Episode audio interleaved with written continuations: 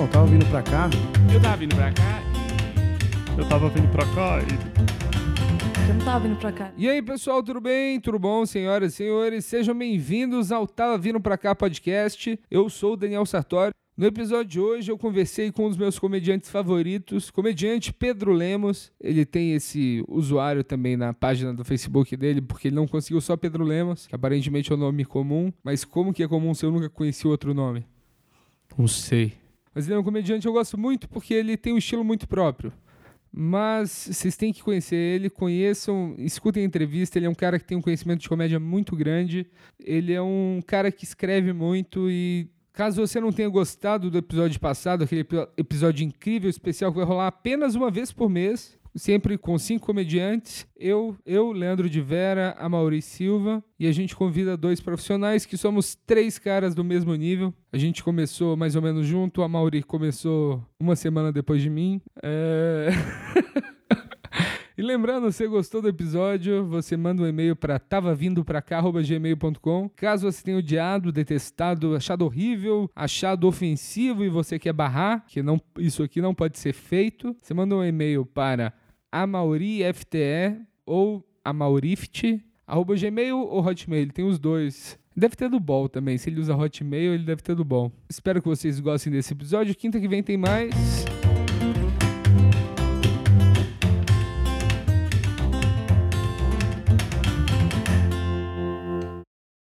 Eu tava vindo pra cá, Sartori. Eu percebi que teu apartamento é muito bom, não dá pra ouvir o apartamento dos vizinhos. Eu moro no apartamento horrível, paredes finas, vizinhos com gostos musicais horríveis. Dá pra ouvir tudo, cara, tudo. Por exemplo, eu sei que meu vizinho de cima adora sertanejo, o meu vizinho do lado ama forró e o meu vizinho da frente fica o dia inteiro escutando a mesma música que diz: Para de me bater, Nilson!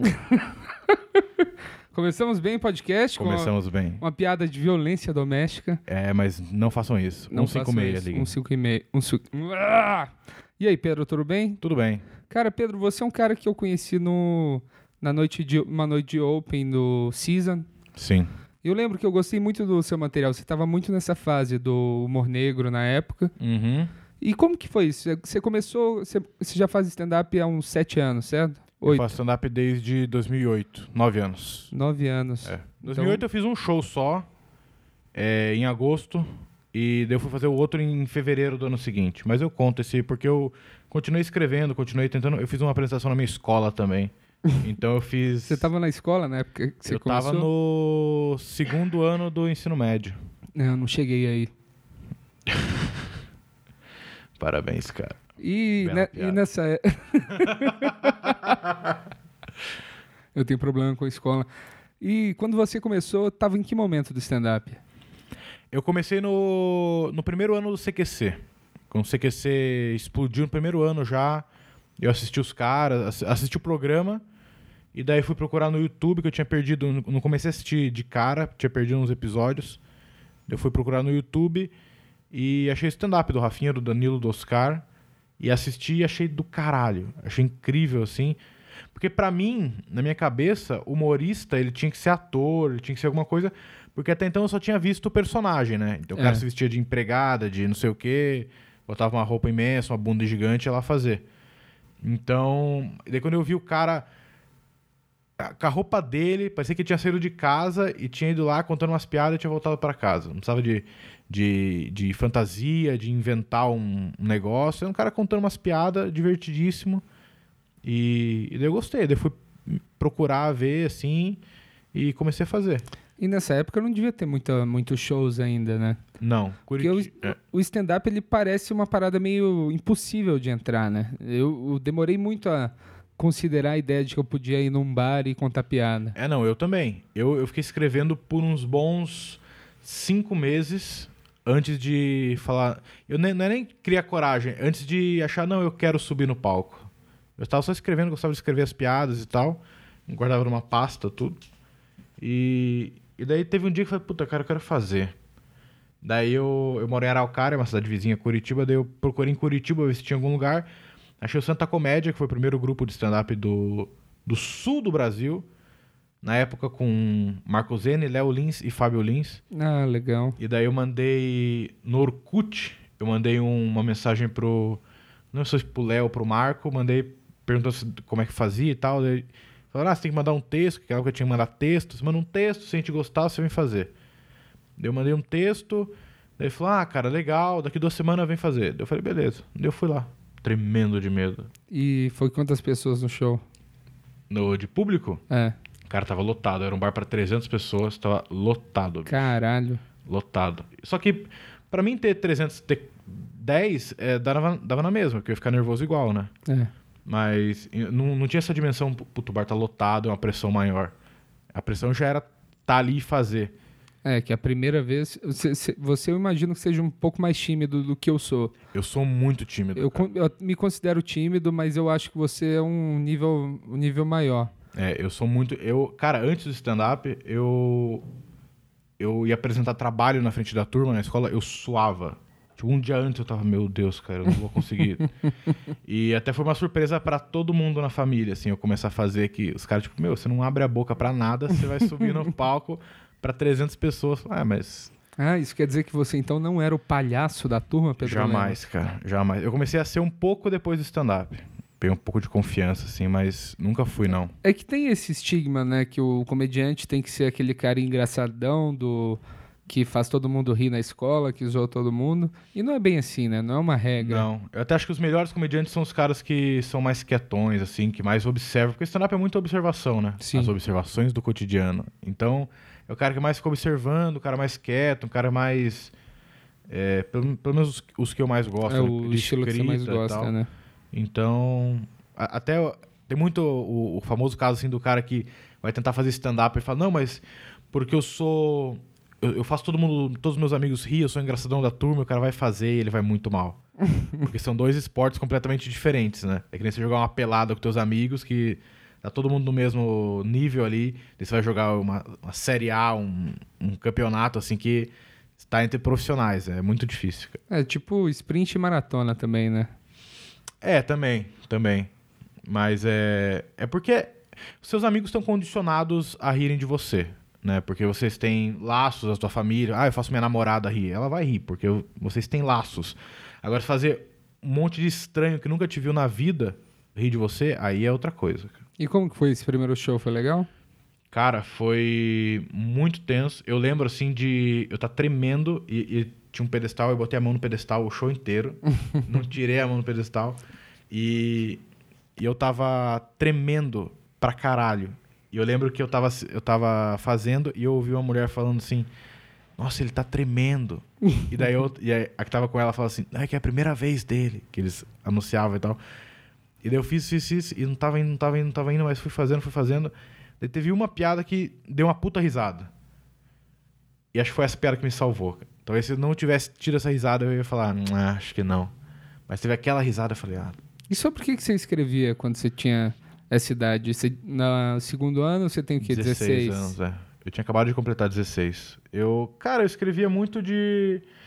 Meu primeiro texto era sobre é, notícias bizarras. Então eu, eu ia naquele G1 bizarro e pegava um monte de notícia e escrevia piada sobre aquilo. Ah, sim. Então é- era. Hoje você fala, ah, é fácil escrever, né? Mas na época era. Foi uma muleta, entre aspas, que eu arrumei pra, pra fazer. Porque também um adolescente não tem muito o que falar da vida dele, né? Ele não tem muita opinião ainda, né? Não, e pra. Você, é um moleque de 16 anos falando- fazendo piada pra um monte de cara de 40 anos, de 30 anos. Principalmente no Santa Marta, que é o bar onde eu comecei lá em Curitiba, que tinha esse show Santa Comédia. Era um bar de. que ia, tipo, os empresários no, no happy hour. Era- não era bar de moleque, assim. Era os caras mais executivo, não sei o quê. Então era. Não tinha muito que dar opinião. Eu contava mais. é, realmente observações, assim, de coisas. Aí você falou interessante, o... tem um cara, eu esqueci o nome dele, aquele... Nossa, eu tô terrível com o nome. Ele tem um especial no... Ele, Dá uma tinha, pista, ele cara. tinha dois especiais no Netflix, agora tem um só, o último, mais novo. Ele é um gordinho de barba careca, Gordinho de barba careca. que ele tem uma... Ele tem um timing do Louis C.K., assim, mas ele... Ele vai pra um lado absurdo. Eu não tenho ideia de quem é, cara. Caralho. Netflix? No Netflix. Preciso lembrar disso. Puta merda, eu não sei, cara. Entrou agora o especial dele? Não, é alguma velho, coisa né? no- normal, al- almost normal. Ah, o Tom Segura. Tom Segura. Puta, isso. eu acho ele incrível, Ele é cara. ótimo. Eu adoro ele. E ele tem um. No último especial dele, ele, ele fez uma abertura que eu achei muito boa. Que ele vai andando pela cidade, um negócio meio aspiracional, assim, fa- falando: Eu sou um comediante. O meu trabalho é viver a vida e reportar ela através de comédia. Só que aí ele vai, vai, ele vai agindo como se todo mundo adorasse ele, todo mundo tá escrotizando ele o tempo inteiro. É muito bom. É bom esse especial. Nossa, muito bom. Cara, ele tem, ele tem acho que uns três álbuns antes disso que são excelentes, cara. Vale a pena procurar. Você que tá ouvindo, procura. Tom Segura. Tem no Spotify, você consegue achar vários, vários álbuns de comédia, menos esse podcast, porque eles não gostam de podcasts brasileiros. Tentou colocar já? Não- Tentei colocar. Eles não curtem? Eles não. ah, eh, tem lá, mas eles não têm interesse nenhum e não dá pra falar com eles. Ah, vai pro inferno então, Spotify. Mas aí você começou. E você ficou um ano meio sem fazer e. é, então, eu até tentei fazer outros, mas não tinha outros grupos pra fazer. Eu tentei fazer num grupo que tava começando e, e daí tinha aquele negócio de mandar texto e eu, o cara falou, não, mas eu não... Mandar texto não adianta muito, manda um vídeo. Mas só que eu não tinha como gravar, vídeo, eu não tinha show pra fazer, eu não tinha câmera, não tinha nada. Eu falei pro cara, cara, eu não... Eu não tenho vídeo, tá ligado? Eu fiz uma vez, se quiser eu te mando meu texto, que nem eu mandei a última vez, e a gente faz. E o cara, não, então, mas precisa de um vídeo. Eu falei, ah, beleza, então, cara. Eu não, eu não fiz. Daí na minha escola, teve um. É, no final do ano teve um concurso de talentos. um- Não era um concurso, era uma, tipo uma mostra de talentos. E daí, quem, quem quisesse fazer, ia fazer uma audição lá. E daí os professores, certos professores escolhiam quem ia se apresentar no negócio no final de ano. E daí eu fui, fiz essa audição, passou eu e mais um cara da minha sala que fazia beatbox. Hum, E daí a gente foi se apresentar. E esse vídeo eu tenho. Esse vídeo da, da minha segunda apresentação na minha escola. tá no YouTube? Tá privado, eu acho. Não, tá privado com certeza. Não sei se tá no YouTube ou não. Mas não tá, não tá aberto, não. E dessas. Eu arrebentei, maluco. Você arrebentou? Eu, tenho- eu tenho a prova. Cara, porque é, eu fiz um show desse pra pessoas que eu conhecia também no trabalho e foi muito bom que tem essa, essa barreira do.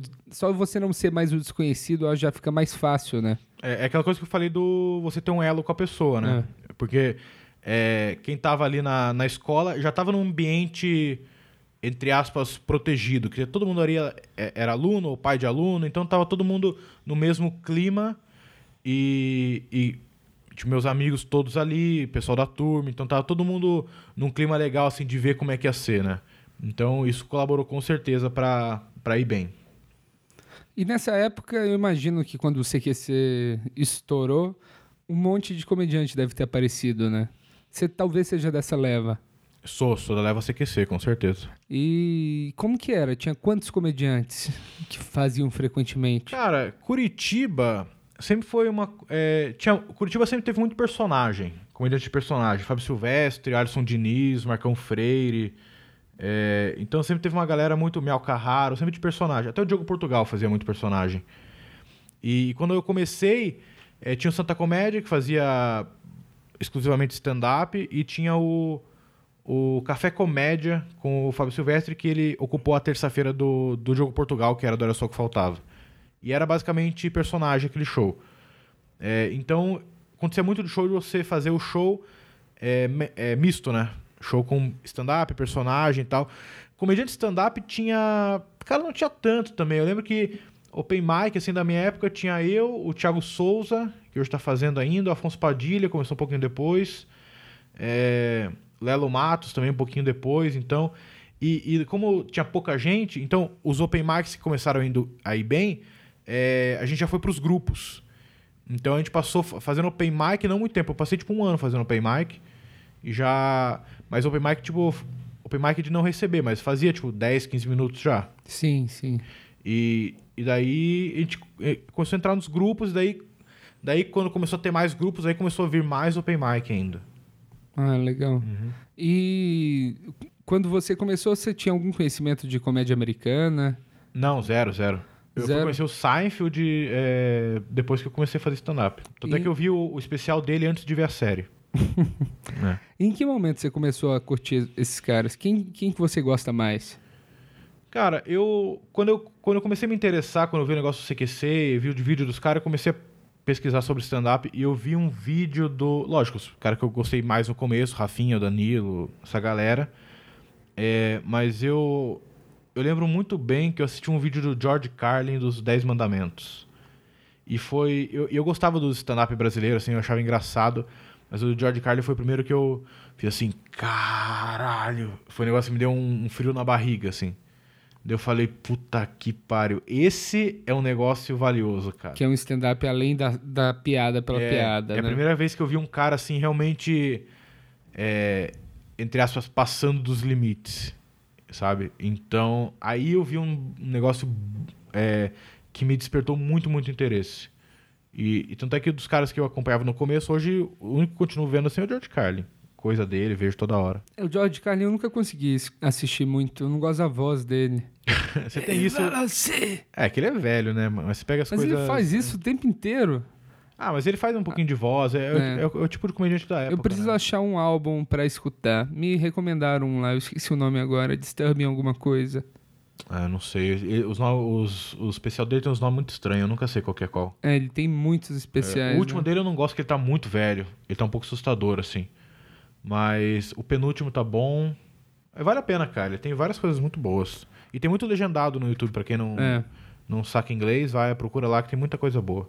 E o que eu acho legal do seu estilo de comédia, que é o meu estilo, o estilo que eu gosto mais, que são comediantes de piadas. Não, você não fala muito sobre você, sobre, não. sobre a sua infância, sobre as coisas que acontecem com você.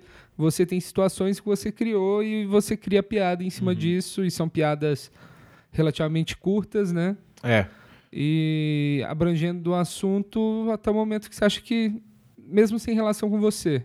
É. Eu, eu acho isso legal, tem pouca gente que faz isso. É, né? que eu não acho que a minha vida é muito interessante, na verdade. Pra eu ficar falando de mim e tal. Por exemplo, é, eu, eu, tento colocar algumas coisas. Por exemplo, eu tenho uma piada que eu falo que é, meu pai me batia quando eu era criança. Isso é verdade. Todos os pais batiam. Exatamente. É, era criança, então, né? eu tenho uma piada que fala isso, mas o, o, transcorrer da piada não é, não é sobre isso. Eu contando como era. Não, não é nada. É, daí é uma, é uma, piada.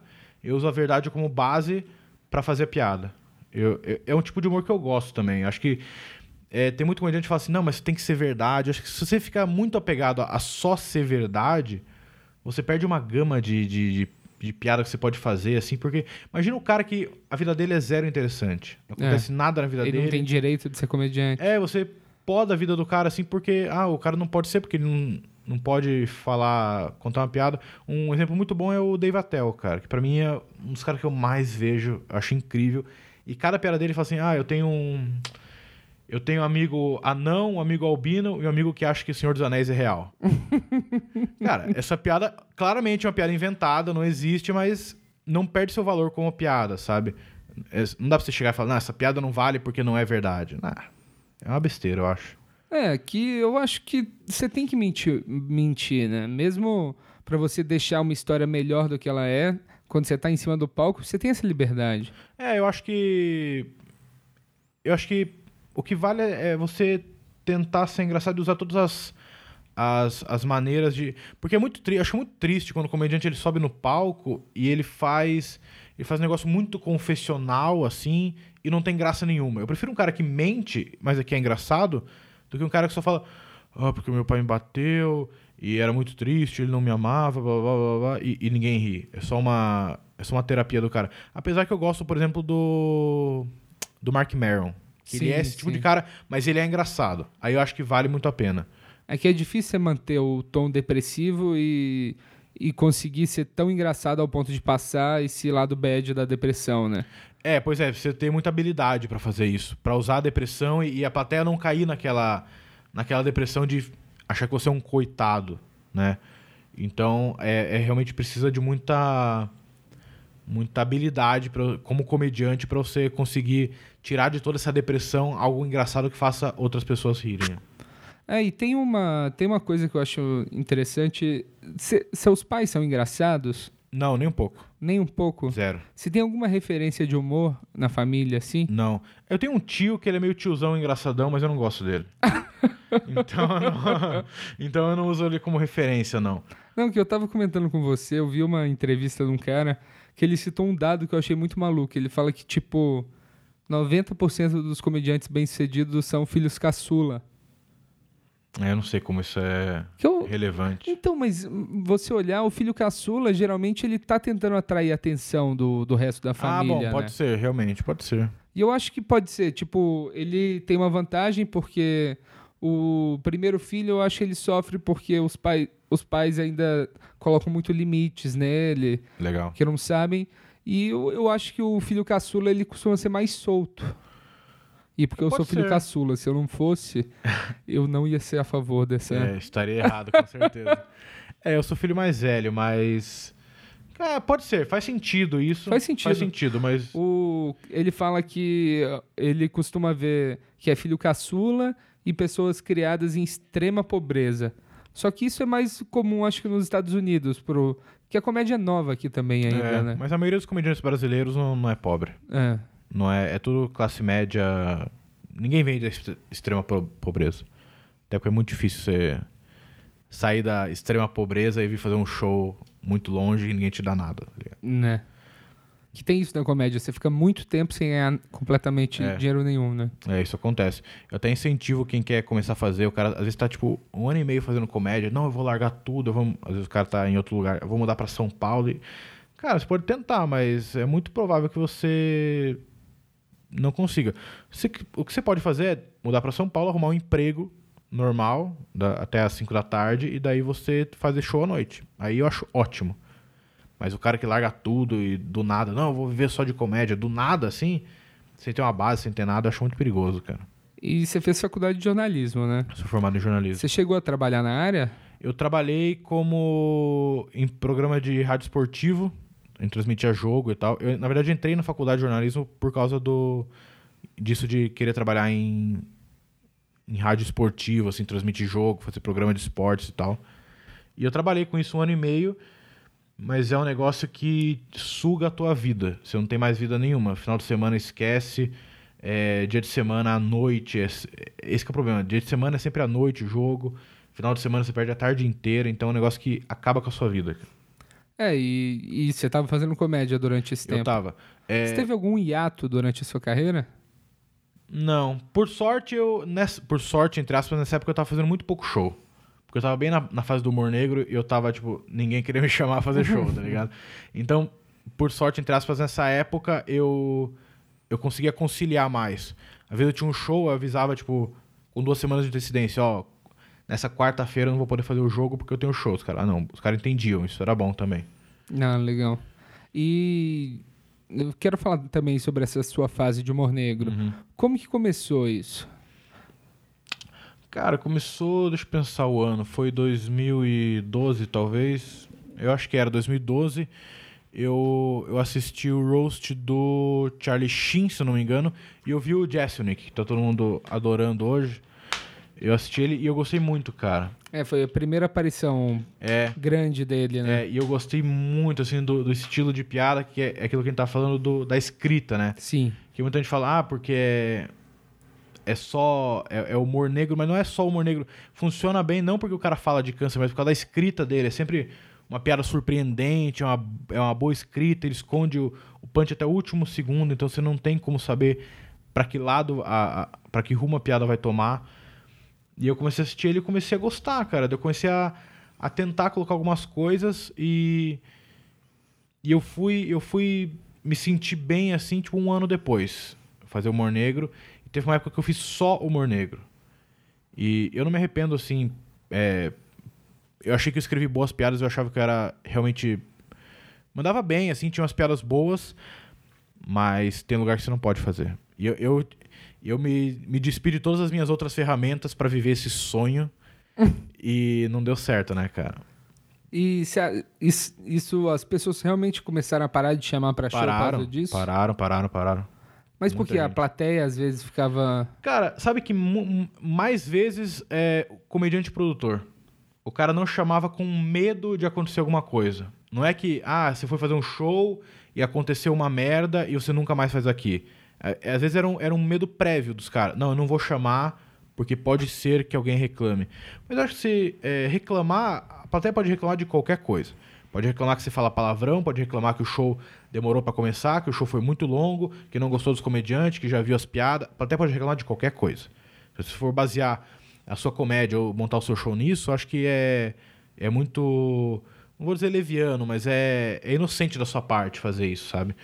Mas eu- eu entendo, mesmo assim eu entendo, porque eu mesmo me sentia. Eu, eu parei de fazer humor negro por dois motivos. Primeiro, por causa disso aí de não fazer tanto show e realmente estava me prejudicando financeiramente, eu não conseguia mais ganhar dinheiro.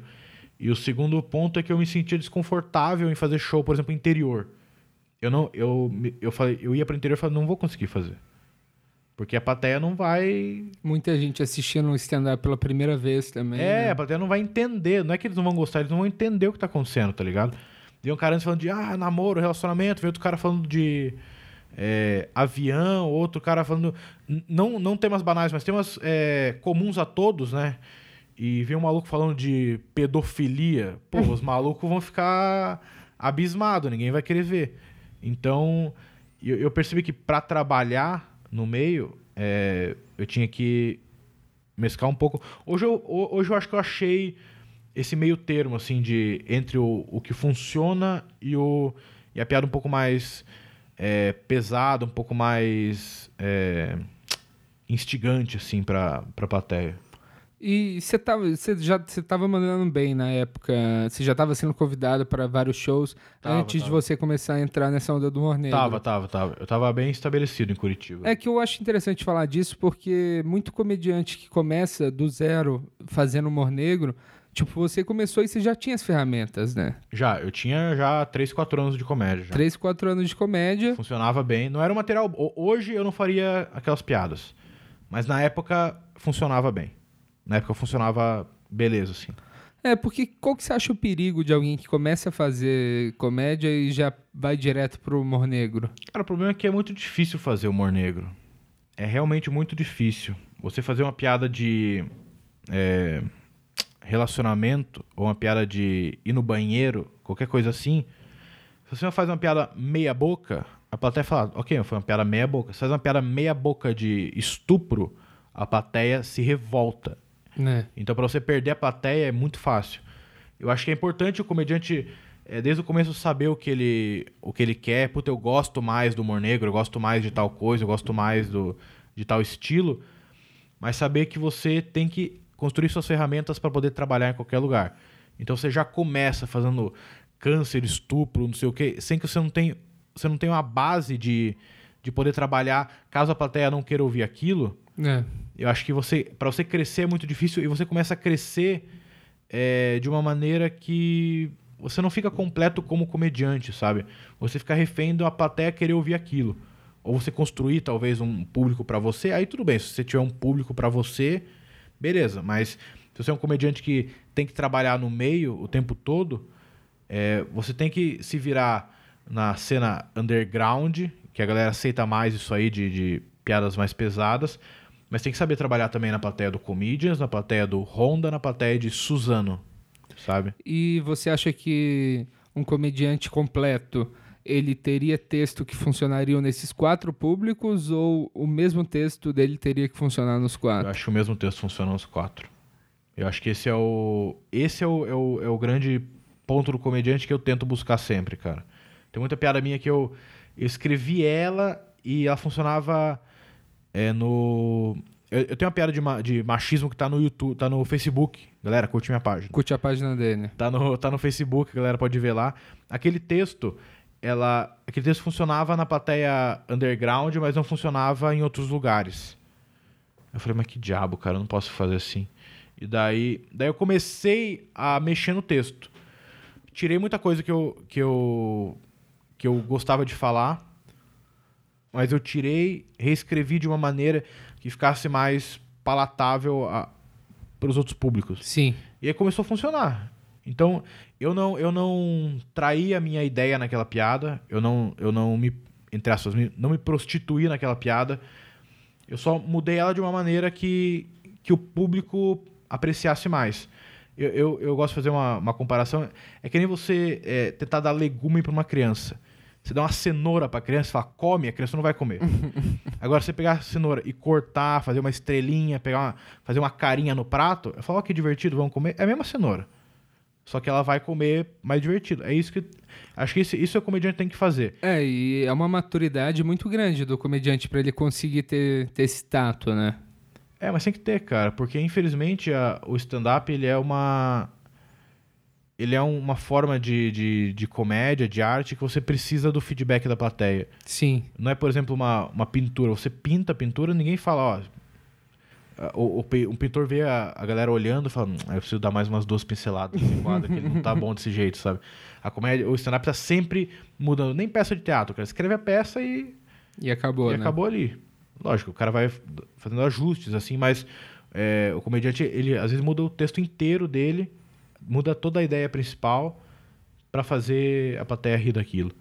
Ah, legal. Agora vamos mostrar o novo segmento desse podcast, em que vamos colocar uma piada do convidado, Pedro Lemos, e vamos discutir essa piada. Todo mundo tem uma pessoa conhecida que é assim. Aquela pessoa que, que é magra, só que fala que é gorda. Morra. Morra, pessoa desgraçada. Eu tenho uma amiga que é assim, eu detesto ela, eu detesto. Sempre que ela me encontra, ela fala, ai Pedro, olha como eu tô gorda. Tem que perder isso aqui, ó. Eu falo, minha filha, é seu fígado, animal. Você vai perder isso aí? Imbecil, lógico que não, cara. Vamos, fazer, vamos ser sincero, não é porque você tem um pneuzinho que você é gordo. Não é um pneuzinho. Sabe quando você é gordo de verdade? Quando toda cadeira que você senta estrala. Toda cadeira, pode ser de plástico, de madeira, um banco de concreto. Você senta, estrala, bem-vindo ao clube. Sua carteirinha, seu crachá, pode entrar, o buffet tá servido. Vá pro inferno, seu desgraçado. Eu não gosto. Que nem aquela pessoa que fala assim: Ontem eu fiz uma gordice. Sabe o que eu fiz? Eu comi meio pacote de traquinas, sozinho. Isso é um insulto a mim e todos os meus companheiros. Vai se fuder. Primeiro que, pra gordo não tem meio. Se a gente não terminou, ainda não terminou. A gente é o bope da obesidade. Missão dada, missão cumprida. Eu sou o capitão nascimento da lasanha. Aqui é faca no pudim. Não se mete comigo. Eu mato a sua família inteira de diabetes, seu maluco. Isso aqui é. Não tem isso. Sabe o que é gordice de verdade, seu amador de merda? Gordice de verdade é você comer um pacote inteiro de traquinas, claro, mergulhando cada uma delas no leite condensado. Isso é. E outro lado na Nutella. Isso é que. Você come isso escondido na dispensa. Você não tem coragem de olhar um ser humano nos olhos enquanto você faz essa atrocidade. Deus me livre minha mãe me pegar comendo. É melhor que ela me pegue batendo punheta do que me pegue comendo. Se ela me pega batendo punheta, ela fala, nossa, finalmente um exercício físico. Agora tá comendo toda a comida da casa. Vai dar uma festa pra. Foi o processo dessa piada? Ela foi, ela é uma piada nova, né? Eu acho que eu vi você fazendo ela no Comedians e eu não tinha escutado ela ainda. É, então, ela é uma piada nova, mas a, a base dela é uma piada que eu fazia antes da época do Humor Negro. Ah, é antes? É, uma piada muito, muito velha. Eu tava olhando uns, uns papel, assim, que eu tinha lá. Eu achei essa piada e falei, ah, eu tava olhando uns papel lá, achei essa piada assim, falei, puta, cara, a ideia é boa. Que era a piada do. A única parte dessa piada era que eu falava que. É, não sei o que, pegar a bolacha e mergulhar no leite condensado. É, era a única parte que eu tinha dessa piada. Isso quer dizer biscoito? É, tá bom. a gente não vai entrar nessa agora, né? Não. Tá bom. E então eu tinha essa parte, eu falei, ah. Eu ta- eu tava querendo umas piadas assim velha pra, pra voltar a fazer, daí eu peguei essa piada e, e daí eu reescrevi ela. E daí eu coloquei todas essa do- essas outras partes, assim. Daí eu coloquei ela no contexto desse negócio de gordice, que eu realmente não gosto que as pessoas falem, ah, eu fiz uma gordice. Ou então, oh, o cara fazendo gordice. Ah, não é. Eu acho engraçado esse termo. É, então, mas eu acho meio bobo, assim, falar ah, uma gordice. E, e muita gente fala. E, e o que me incomoda é que a pessoa sempre fala gordice, mas nunca é uma coisa realmente que uma pessoa gorda faria. É uma pessoa que qualquer pessoa um pouco acima do normal faria. É, É um pequeno exagero, é, né? eu me sinto um pouco confrontado, assim. Fala, cara, você não é, sabe o que é gordice. Tipo, Esse negócio de comer na dispensa, eu já fiz isso. De comer um bagulho escondido na dispensa, esperando ver se não chegava ninguém, tá ligado? e se sente muito mal. É um vazio tão grande que dá na- no peito que. É uma vergonha, né? É uma vergonha imensa, né? Então essa piada eu gosto dela porque ela justamente ela, ela expressa esse tipo de sentimento que eu que volta e meia eu tenho, assim, de o que, que eu tô fazendo da minha vida. É tão vergonhoso uma pessoa te pegar e você comendo aquilo tudo sujo. Você fala, meu, o que, que eu tô fazendo da minha própria vida? Então essa é piada que. É, acho que muito comediante fala assim, não, tem que escrever piada nova, piada nova. Mas às vezes é bom também você pegar umas piadas antigas. E lógico que se não tá em lugar nenhum, né? É E- importante nunca jogar fora uma piada. é, né? cara, porque às vezes tem uma piada que. Ou então, às vezes, uma ideia que ela se escreveu há quatro anos e nunca deu certo, e hoje você tem um, um set que aquela ideia cai muito bem dentro. Sim, E você é um comediante melhor também, você tem mais ferramentas. É, claro, você consegue, consegue deixar essa piada melhor. Então, a galera tá muito tipo, ah, jogar fora o material. Acho legal, mas é, tem coisa assim que você escreveu lá atrás, pô, tenta puxar. Não vai fazer a mesma piada igual, lógico que não. Mas tenta puxar, reescrever, botar num outro contexto. Isso é importante também. Pegar uma piada, colocar ela num outro contexto, ver como é que ela funciona, como é que ela se adapta é, com, com outro setup, se dá um outro sentido ao punch, fica mais engraçado, menos engraçado. Acho que isso é importante. E, e isso eu gostei de fazer nessa piada. Uma piada antigona que funcionava. Não funcionava tanto também. Mas eu, eu gostava da ideia. E daí eu peguei e consegui escrever e tá funcionando bem. É, teve algum comediante que disse que essas piadas que a gente faz no início, que são coisas que a gente acha muito engraçado, só que elas não funcionam. Que é pra guardar, porque isso podem ser suas grandes piadas daqui a, sei lá, 5, 6 anos. É, é. Eu concordo que é muito quando com você isso. se torna um comediante melhor e você. É, porque eu acho que no começo, quando você. Dá, dá muito pra perceber quando o cara é bom no começo. Ou quando o cara vai ser bom. É, dá pra você ver um open mic e você percebe que tem alguma coisinha ali. E, e é justamente essa coisinha que com o tempo você amadurece e se transforma num bom comediante. É, se, por exemplo, o Luca, que hoje tá, tá em- mandando muito bem aqui em São Paulo. Luca Mendes, entrevistado, Mendes. escutem também. Exatamente. É, o Luca, eu vi um open mic dele no pelo YouTube, no Curitiba Comedy Club, e eu vi e falei, cara, ele tem, ele tem aquela coisinha, sabe? Aquela, aquele pequeno instinto que trabalhando fica bom. É, pena que ele é um cuzão, né? Não, ele é um otário completo, né? Não- Se encontrar ele na rua, atravessa a rua. Atravessa a rua. Ele é completo imbecil. E ele tem uma barba que não é a barba que tá sendo divulgada. É mentira a barba É dele? mentira a barba dele, é barba Sabe- falsa. Você vê que ele não emagreceu também? Ele não emagreceu, ele tava só usando uma roupa que ela é preta dos lados e parece que ele tá magro no meio. Ele tá usando um espelho dentro de si. Ai, que filho da puta. Então, mas esse negócio me interessa, assim, porque eu, eu também consigo ver quando o comediante tá começando, eu falo assim, e eu gosto do set do cara, eu falo assim, pô, esse cara tem, tem alguma coisa. Só que eu acho que a gente não teve exemplos também de gente que, tipo o Louis C.K., que foi, passou 15 anos sendo medíocre e achou sobre o que ele queria falar É. e conseguiu Mas, crescer. cara, o Luis Gay, na verdade, a gente acha que ele foi medíocre, mas ele, ele foi um bom comediante durante toda a vida dele. Ele fez aquele especial de jovens comediantes do, da HBO, ele era escritor do SNL, ele foi escritor do Conan. SNL, acho que não. Ah, não, SNL ele foi rejeitado, é verdade. É, Mas foi o porque ele Conan. é feio. É, pois é. E- É, ele foi escritor do Conan, ele escreveu do Dana Carvey, então ele, ele sempre trabalhou, É. tá ligado? E, mas ele nunca foi um puta comediante de sucesso. E daí quando ele resolveu falar, não, jogar tudo isso aqui fora, isso aqui que eu tenho é lixo, eu vou reescrever, e aí ele atingiu um novo patamar. É, porque eu penso muito. Tem muita gente que eu vejo que tem uma performance foda, tem a confiança, mas o texto é muito ruim. E eu fico imaginando assim um momento que essa pessoa se perce- perceber que o texto é ruim e mudar. Porque eu acho que o texto é a parte mais fácil da- do, do comediante. Pelo menos no meu. Na minha visão, sabe? Que a parte que eu menos tenho dificuldade é de escrever Ok, ok. que a performance pra mim é a maior dificuldade. E quando eu vejo alguém que já tem a performance, eu fico Você imaginando fazer assim, uma pô, fusão com ele, é, fazer uma fusão e roubar o corpo dele e, É. e a confiança É dele. que nem no Dragon Ball, bota um, cada um brinco, eles se juntam formando um novo Super Saiyajin. Que eu acho que eu não sei, eu, não, eu não, não sei se eu acredito realmente em talento predestinado, assim, que as pessoas precisam É, ter. eu também acho que não. Eu também acho que não. Que eu acho que é, é muito esforço, né? Que eu acho que a pessoa que é muito talentosa, ela não se esforça tanto também. Não, não, é. Isso acontece também. É, eu acho uma pessoa. Acho que a pessoa. O talento não basta. Você ser um, um cara engraçado naturalmente, acho que não basta pra você ser um bom comediante. Porque, como a gente disse, comediante tem que ter ferramentas. Sim. Às vezes a plateia tá difícil, tem um cara bêbado, tem alguém gritando, tem o garçom batendo copo, tem o cara fazendo suco no juicer mais potente do universo e, e não tem o que a sua graça faça. Então você tem que ter ferramentas para lidar com aquilo.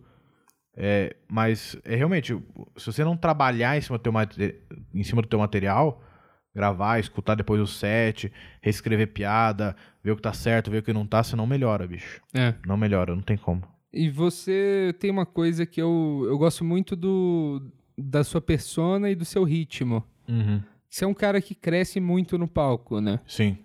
E como que você pegou isso? Tipo, como que você foi identificando esse jeito que você tem um tom que eu acho engraçado, que ele é um você fala, você quase grita. Uhum. Só que não, não é uma parada que fica.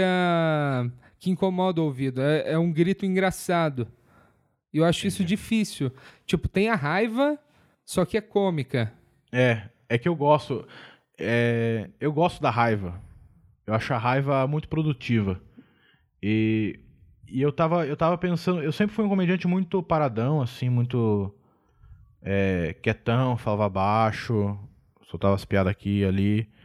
É, mas teve um dia que eu, eu ouvi um set meu, assim, é, antigo, tipo, de um ano passado, e eu achei horrível, cara. Eu no show que na época eu tinha achado maravilhoso. Eu achei meio, nossa, completamente sem ritmo, sem piada por minuto, muito devagar a transição entre piada, muito lento, muito morto. E eu, eu me obriguei a ser um pouco mais enérgico no palco.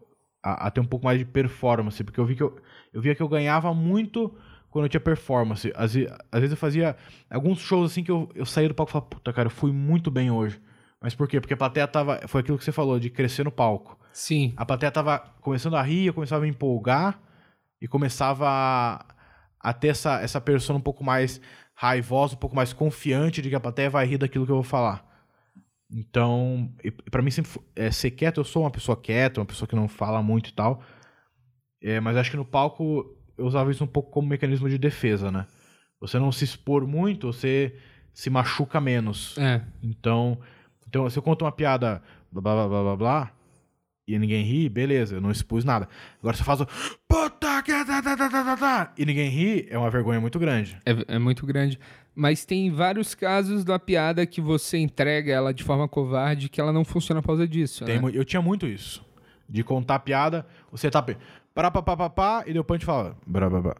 É. Porque você não tem certeza se a plateia vai rir ou o show tá ruim, você tem medo. Então isso foi uma coisa que, gravando os sets e me ouvindo, eu percebia isso. Cara, eu preciso mudar isso. E daí eu comecei a ter essa, essa postura mais enérgica. Eu acho que eu sou mais, mais é, acelerado, mais é, raivoso no palco do que eu sou na vida real. Em situações normais. Eu também tenho esses rompantes de, de, de, de raiva. É, mas eu acho engraçado isso. É, eu também acho engraçado, só que eu não consigo. De eu, eu já tentei gritar no palco assim, Uhum. que eu tenho eu tenho um negócio que eu eu acho a palavra facada engraçado. É uma boa, é uma boa palavra. Então no meu trabalho eu, eu já já falei assim, eu vou te dar uma facada, cara. só que É bom, é bom. só quero deixar claro que facada eu acho engraçado, esfaqueamento eu não acho engraçado. Ah, Ele foi esfaqueado, não engraçado. Ele tomou 17 facadas, eu acho um pouco engraçado. É, tá bom. Só É que esse tipo de né? coisa, pra quem me conhece, eles, eles acham engraçado quando. Já, mas eu já falei, tipo, numa reunião de trabalho. falei, ah, se o cliente não aprovar isso, eu vou ter que dar uma facada nele. Aí, tipo, metade riu e metade me olhou horrorizado. É, ok. que é a plateia quando eu tento gritar alguma coisa, ou quando eu tento usar raiva no palco. É, mas é, mas é o caminho de cada comediante, né? Acho que o grande erro do comediante é tentar. Lógico, no começo você tenta imitar quem você gosta e tal, mas chega uma hora que você tem que andar com as suas próprias pernas, cara. Você tem que. É que eu nunca o achei um caminho. comediante que eu falo assim, porra, é- Talvez o Mark Normand, mas eu sei que não é meu estilo, que eu, eu gosto muito dele. É, um estilo de escrita de piada, talvez, é alguma coisa que eu tô Legal. procurando.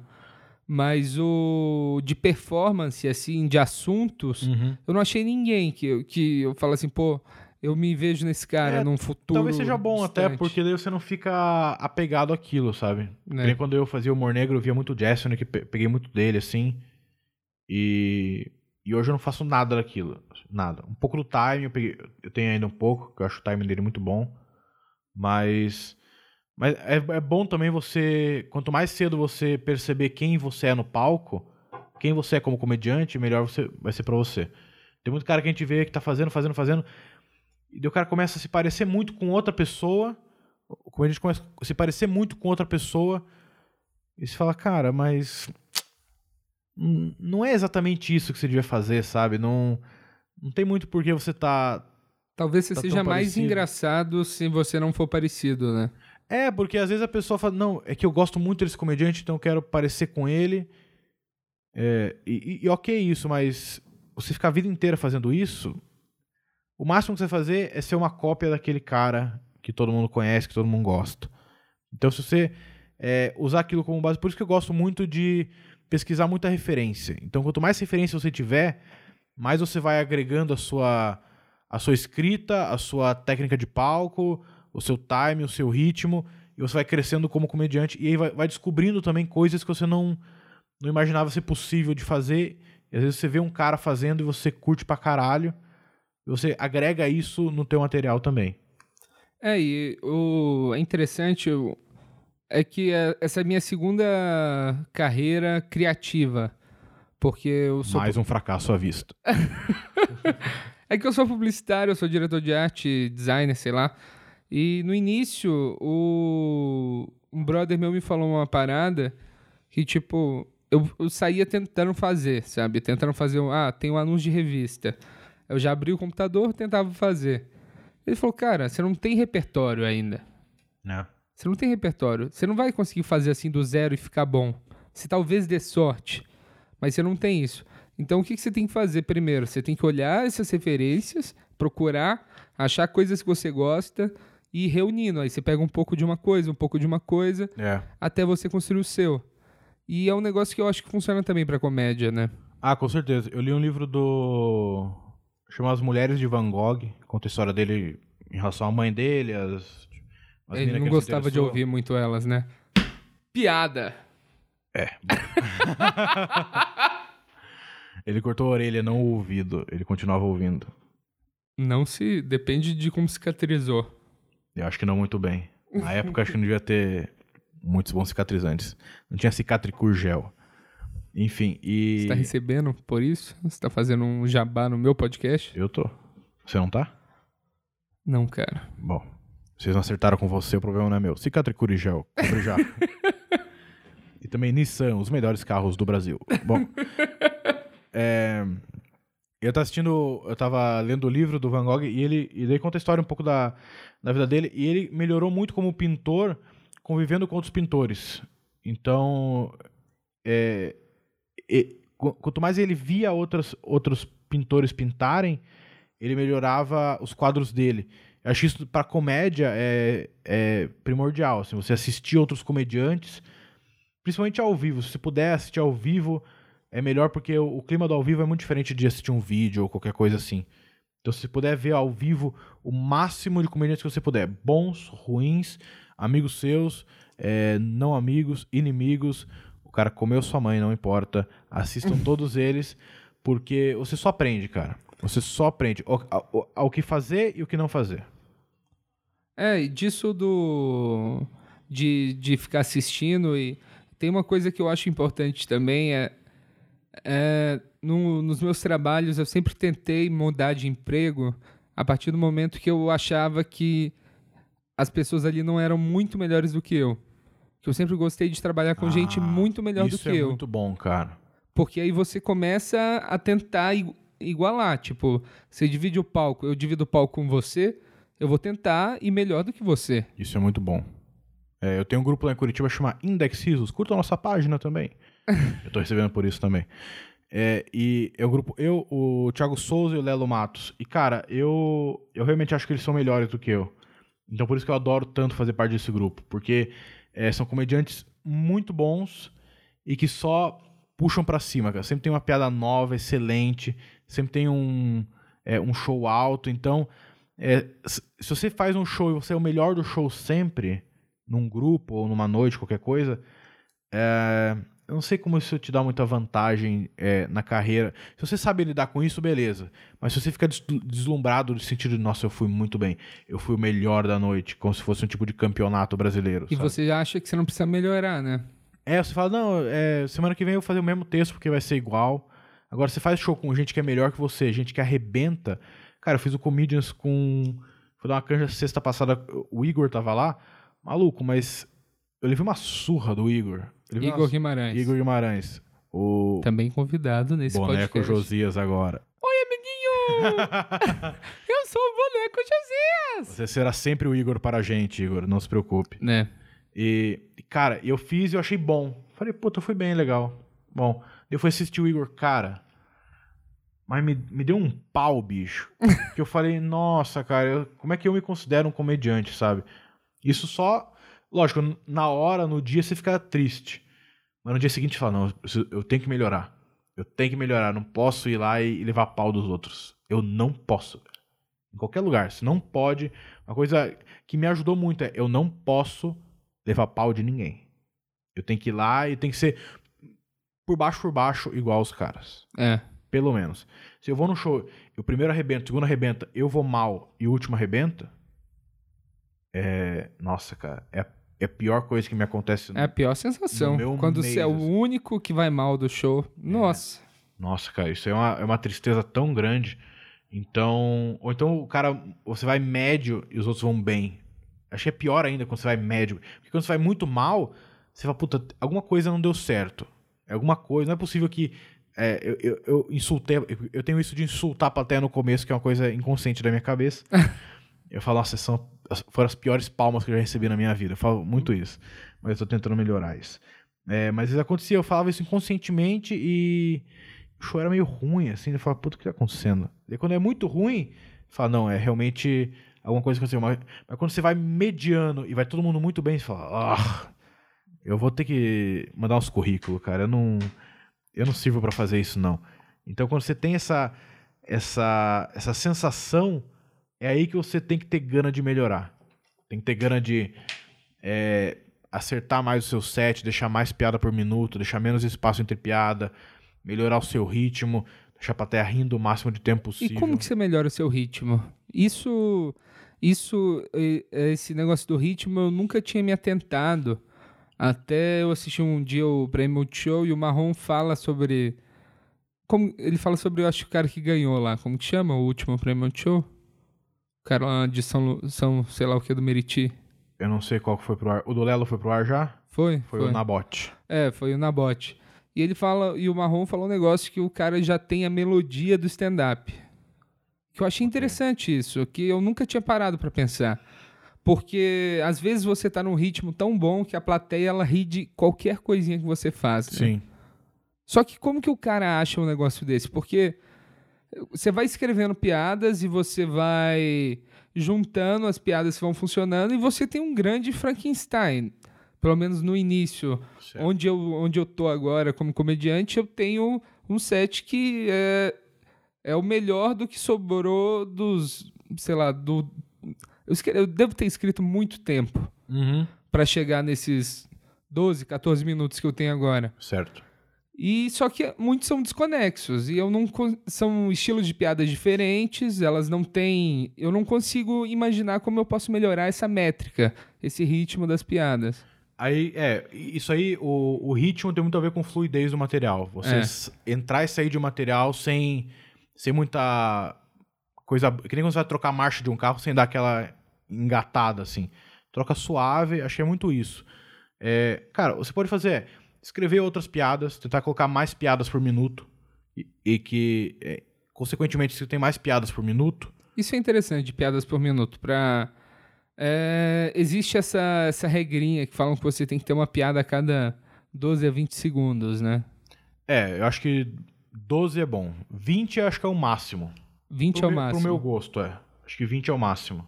E você realmente cronometra as suas piadas para ter certeza que tem alguma coisa É. ali. Eu não cronometro, mas eu. Eu sinto. Eu, eu tento escrever, assim, no máximo. Quando eu escrevo. No máximo, a cada três linhas tem que ter uma, uma piada. No máximo, no máximo, no máximo, no máximo. A cada três linhas.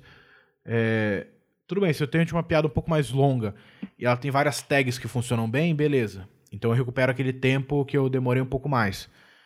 Mas, puta, você conta uma piada de 30 segundos e daí você vai contar outra piada de 30 segundos e outra piada de 30 segundos. Cara, em um minuto a, a plateia riu duas vezes. É. Em 10 minutos, a plateia riu 20 vezes. Agora, você tem uma piada a cada 10 segundos, no minuto a plateia ri 6 vezes. O show vai ser melhor. O teu ritmo vai ser melhor. Vai ter mais risada. E, e com a risada, você. é, a risada acompanha o seu ritmo. Então, se você tem bastante risada, fica mais fácil botar um ritmo que você quer ou um ritmo melhor no show. É difícil você ter um show ritmado sem risada nenhuma. É. É realmente muito difícil. Então, eu acho que isso aí é uma coisa bem legal que eu tento fazer. É colocar o máximo de piada possível é, no menor espaço possível. Legal. E a- agora você tá no momento da carreira que você tá querendo gravar o seu especial, né? Tô. E... Patrocinadores, eu quero vocês. É, você já tá cheio de patrocinador. Não, Nissan, os ninguém melhores carros do ninguém Brasil. precisa de dinheiro. Não precisa dar dinheiro pra ele fazer. Cicatricure Gel. Mas o, o- a gente tava conversando no, no episódio anterior do especial, do- sobre o especial do Seinfeld, Uhum. sobre, sobre essa necessidade de gravar um, um solo. Certo. E a minha opinião é que, tipo, quando o comediante vai gravar o primeiro solo, é tipo o primeiro disco de uma, de uma banda, saca? Uhum. Tipo, quando o Guns N' Roses gravou o primeiro disco deles, eles gravaram um disco pra destruir tudo com o melhor que eles tinham da época e foi o que, que os caras fizeram. Opa. Desculpa. Bom, A mensagem da tua irmã. ela pediu pra levar pão pra casa. Mas, mas tipo, do. O que, que você acha? Você acha que você gosta de. Você tem intenção de gravar pra manter, pra registrar aquele momento, pra você conseguir seguir em frente, seguir. Pra mim é mais isso. É, é gravar pra. Tem muita piada que eu tô fazendo ainda, mas eu que não sinto muito tesão mais em fazer. E eu acho que é, uma, é, um, é um pouco. Dá um pouco. sei- É um pouco de. Tenho que ter mais desapego, eu acho. Eu acho que é. Se a piada não tá funcionando. A piada funciona, mas eu não gosto muito. Eu devia parar de fazer, mas na verdade, mas ela ainda funciona e tal, e vamos lá. Eu acho que é, é mais isso pra gravar e, e dar um ponto final nesse material e seguir em frente. Porque é muito fácil você se apegar à piada, né? É muito, muito fácil. Eu passei anos com a mesma piada de abertura e com a mesma piada de encerramento. Anos.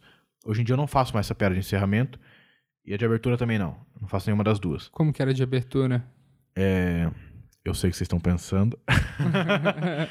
eu sei o que vocês estão pensando. É, Esse cara no palco deve pegar muita mulher. Eu sei disso, mamãe passou mel em mim e eu comi tudo. Era isso. Pra quem tá vendo só em áudio, já deve ter entendido que Pedro Lemos é um rapaz acima do peso. Diabético. É um pouco acima, não muito. Então, o... eu me interesso muito sobre sobre piada de gordo. Tô brincando.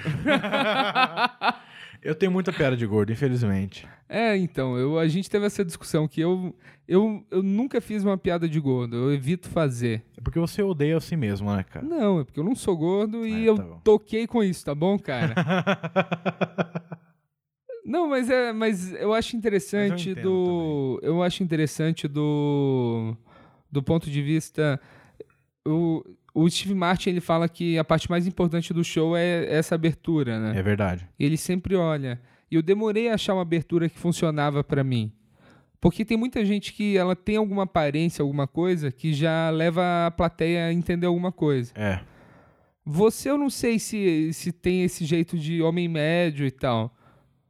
É, então, eu realmente Eu acho que você não tem uma parada assim que falar, ah, esse cara, ele precisa falar sobre isso, senão a plateia. É, não, eu acho realmente não. Mas eu acho o negócio do gordo é porque é mais aceito, né? É, é uma. É uma característica que ela é engraçada pra fazer piada. Então, eu acho que é uma coisa muito mais aceita. E eu, eu tenho muita piada de gordo porque. E todas as piadas que eu faço eu, eu acho ok. Eu não acho nenhuma. Eu, eu, eu me odeio por fazer, assim. É, eu tento o máximo, é, apesar do tema ser batido, mas tentar ser original, mais original possível. Sim, sim. E. E realmente, assim, é. Eu, cara, tem dia que eu. Eu falo assim, puta, hoje eu não vou fazer. É, eu vou fazer outro material, não vou fazer de gordo e tal, mas a- a- às vezes a plateia tá meio ruim. Eu falo assim, vamos tentar. Daí você mete duas de gordo eles riem. Aí você fala, puta que pariu. Então, daí você tenta mais um pouco as outras, não funciona direito, você mete mais duas, elas riem e fala, ah, então. É, É. é- é mais uma. É uma ferramenta. É aquilo que a gente tá falando da ferramenta. É, é- eu não gosto de usar muito, mas se precisar eu vou usar sim, porque é uma piada que não, não me ofende como comediante é fazer ela. É uma piada que a plateia gosta, que funciona, então por que não usar? Quem eu tô querendo provar que eu sou macho? Ninguém. Tô lá pra fazer a plateia rir e eu vou usar as ferramentas que eu tenho, que eu possa ter. Mas eu, mas eu concordo que você é, tá numa plateia e ver um comediante gordo fazer 15, 20 minutos sobre piada de gordo é chato. Ao mesmo tempo que é um E comediante. se tiver dois gordos ainda na, no elenco, você tem que combinar pra ver quem vai fazer as piadas, sabe? Isso acontece também. já, já, já aconteceu? Você Não vai fazer um aconteceu. show, tem outro gordo, aí você fala, "Ô, e aí, para o ímpar? Não aconteceu, mas às vezes eu, eu fico atento. É, se o cara falou muito, eu não falo. Se o cara não falou e eu quero falar, eu falo. Mas eu, eu tento não fazer. Eu, porque eu, eu tive uma experiência terrível disso. Que eu fiz o Risadaria. E, e, e era muito gordo na final. Era eu, o Lucas Moreira, ainda gordo. Hoje ele nos traiu também, como o Luca Mendes. Lucas Moreira era gordo? Ele era muito gordo, cara. Sério? Lucas Moreira, é, do Rio de Janeiro. Não sabia. Ele era assim. É, Paulo Vieira, ainda gordo, raiz. Vitor Curió, eu acho que é ainda gordo também. E. E tinha mais. Acho que o Diego Baro tava, mas ele nunca foi gordo. Mas é. é, tinha quatro gordos na final e eu era o terceiro. E eu dependia das minhas piadas de gordo. É. Eu dependia. E daí eu entrei no palco e eu senti que não tava indo. E quanto tempo você fez nessa final? Acho que era 10 minutos. eu 10 acho. minutos? Eu acho que era. Mas eu dependia dessas piadas, eu não podia simplesmente cortar. Hoje eu, eu posso fazer de boa, sem era tipo nenhum. cortar doce na época, né? Não dava pra fazer. Não dava pra fazer. E Foi uma piada é isso? Falou o cara comeu um brownie seco hoje no Nossa, horrível brownie, cara. É. Nossa. Eu fui lá e resisti à tentação. Resistiu tomar uma Coca Zero. Coca zero, tomei uma Coca Coca zero. normal. Aí, ó, viu? Acho que Ah, cara, suas depois- ações não, não O dia depois que eu né, cara? bebo, não, não, tem, não tem regra. E quando você bebe? Não, eu tô bebendo um pouco. Todo tô dia. bebendo um pouco. Tá bom, então. É... O que eu tava falando? Ah, tá. Eu fui muito mal nesse dia. Porque eu fui muito mal mesmo. Não, foi, foi ok, mas a- o material de gordo podia ser muito melhor. E, e se eu- e daí eu percebi, puta, eu tenho, que, eu tenho que dar um jeito de não precisar disso. Quem ganhou esse ano? Foi o Lucas Moreira. Foi o Lucas É, Moreira? o Paulo Vieira foi em segundo, eu fiquei em terceiro. Mas. Mas eu naquele dia eu, preciso tomar vergonha na cara e não posso depender de piada nenhuma. Eu tenho que fazer qualquer piada que eu tiver e vai ser tão bom quanto as melhores piadas que eu tenho. Então. Então foi aí que eu me toquei assim e falei, não posso depender disso, cara. Fazia ainda, mas não dependia mais. Eu podia fazer um show. Tempo depois eu podia fazer um show sem as piadas de gordo que ia ser um show bom, tão bom quanto as piadas. E ano passado você gravou o Comedy Central, né? Gravei. E como é que foi? Foi, foi legal? Foi muito legal, cara. Foi muito legal. É uma. É uma, um grande carimbo no passaporte, né? De pá, comediante. É, é legal. É, é bom você ter um, um, um portfólio, assim, um negócio que. Às vezes vem um contratante, ah, manda um vídeo, você manda um do Comedy Central, dá um, um grau a mais, assim, na, um peso a mais na sua, no seu currículo. E foi uma experiência bem legal, cara. Eu nunca tinha gravado nada de televisão, assim, de. é, em estúdio, com câmera e tal. É, mas foi bom, a plateia é excelente, a plateia é muito boa. Me senti muito à vontade, não, Aí Eles pegam plateia em faculdade, eu acho, né? não tenho a menor ideia, cara. É, tem uma galera que é produtora de plateia. Achei é, você me falou bom. isso aí. É bom, né? Uma boa Bom. ideia.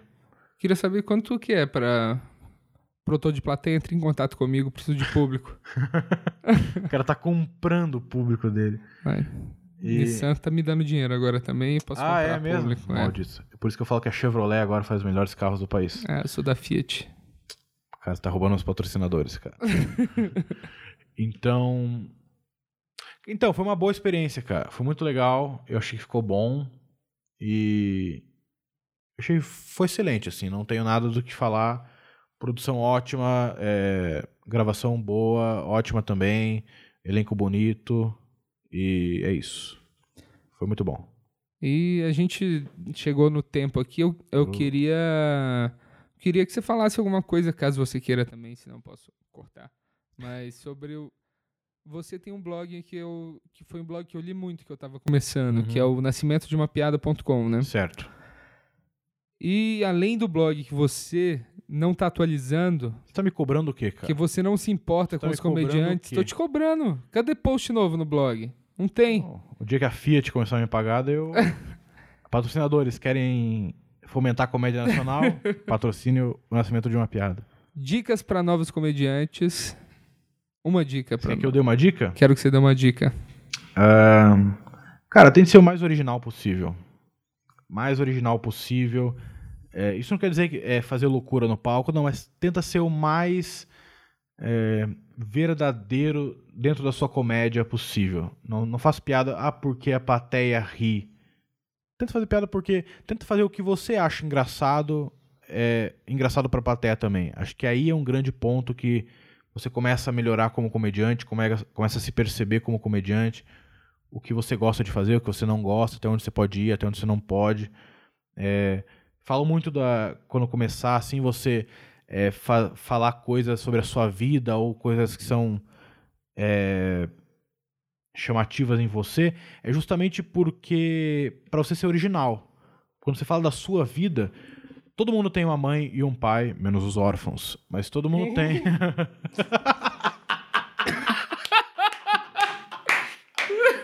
Consegui, consegui fazer ele cuspir a água toda. Aí sim. Então, eu tava vindo pra cá. Eu tava vindo pra cá Eu tava vindo pra cá e Eu não tava vindo pra cá.